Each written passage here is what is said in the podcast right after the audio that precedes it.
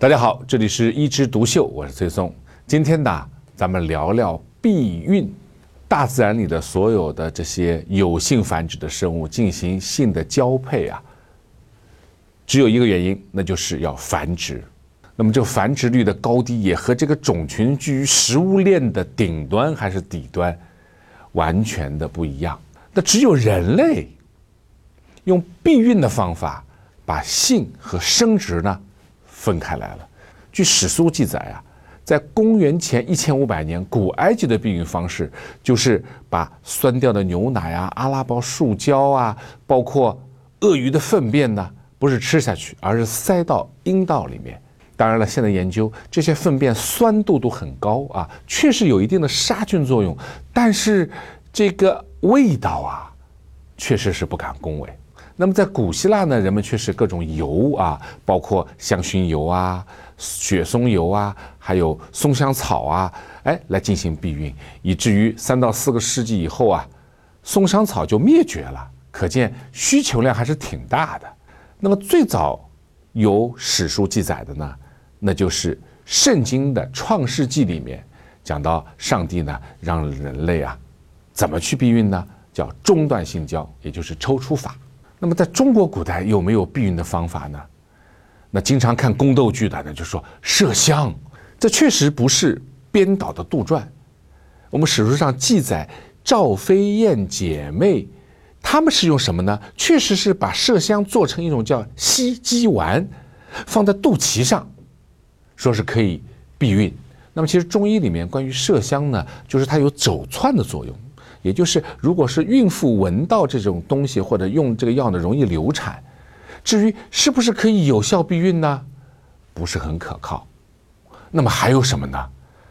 水银。水银是给谁用的呢？一般都是说青楼女子，她们有避孕的需要啊，那就吃水银。那谁愿意吃这个毒的东西呢？哎，拌到茶、拌到这个饭里面，给它吃下去。还有什么呢？啊？说是有藏红花也有这个作用，但是野史的记载啊，说皇帝临幸了某个妃子以后呢，太监都会问一句留还是不留？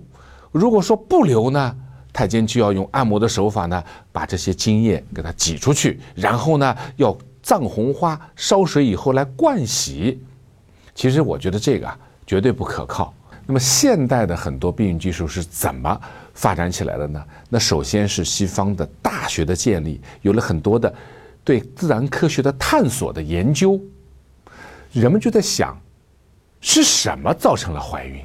一直到了一八四三年，我们才知道是精子和卵子的相遇，并且形成受精卵才能够怀孕。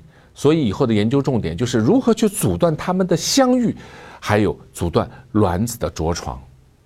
那到了一八八六年，我们发现有一种物质可以实现这样的一个作用，就把这种物质后来命名为 hormone，就是我们现在知道的激素嘛。到了一九四一年，Mark 教授终于在墨西哥的一种野生山药当中提取和合成了孕酮，它是一种非常简便和低廉的方法。那就以后可以用孕酮来避孕变成了可能。那一九五一年我们开始研究避孕药，一直到一九六一年，避孕药被 FDA 批准，变成了现代的口服避孕药。那我们现在到底有哪些避孕方法？哪些是靠谱的？哪些是坑娘的呢？首先是安全期避孕法是不靠谱的。安全期嘛，我们经常算。啊，月经来潮之前的十四天是排卵，那么排卵之前的三天到四天和排卵之后的三天到四天呢，就是危险期，其他时候呢就是安全期。但你要知道，人体的排卵它受到了大脑的调节，还受到了环境的调节，所以这种方法并不是完全可靠，以至于有些妇产科大夫问你，你用什么方法避孕的呀？说安全期。他们直接就和没有避孕画等号。第二种体外排精，那更加不用说了，也是不靠谱的。当你最后要射精之前去中断性交，排到体外的时候，已经有少量的精子已经早就游进去了。你不要低估了精子的游泳能力。而且我告诉你，每一个能够到达部位和卵子结合的精子都是非常有活力的精子，所以体外排精的方法是不靠谱的。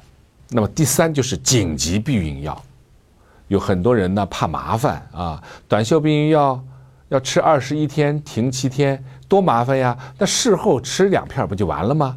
但记住，这两者之间含有的药的剂量是不一样的。因为紧急避孕药它要起到紧急阻断作用，所以激素的含量很大，以至于副作用也比较大。如果你服用过多的话，很有可能造成几个月都不来月经，包括对身体也有这样那样的影响。所以一般来说，一年不要超过两次。那么是哪些是靠谱的方法呢？排在第一位的那就是结扎，但是结扎，那就是一劳永逸，也代表着。一去不复返。如果你想再怀孕的话，那可能要靠我们外科医生的非凡的技术了。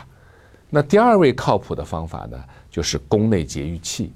那当然，宫内节育器是阻止我们受精卵着床嘛，所以它是装在子宫内部的。但万一它是宫外孕呢？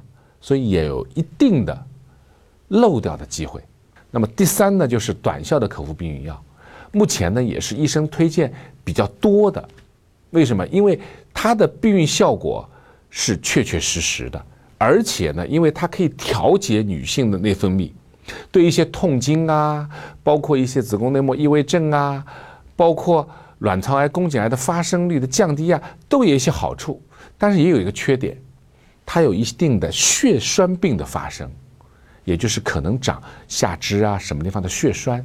啊，所以呢需要监测。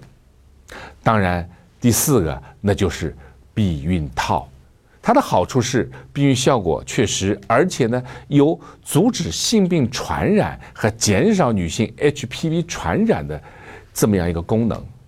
但是通过统计的显示啊，结扎、宫内节育器、短效的避孕药和避孕套四种里面，避孕失败率最高的就是避孕套。这和使用的方法和使用的时间都很有关系，所以避孕这件事儿啊，它是有几千年的发展的历史啊，而且在十七、十八世纪的时候，这个生育控制啊，可能和宗教、可能和信仰之间发生冲突，还会被送入教廷或者是法庭。那么到了现代呢，我们人可以享受性爱的快乐，也可以选择自己到底要不要生殖。都是由于这个技术的发展。好，那我们今天这件事儿呢，就聊到这儿，我们下次再聊。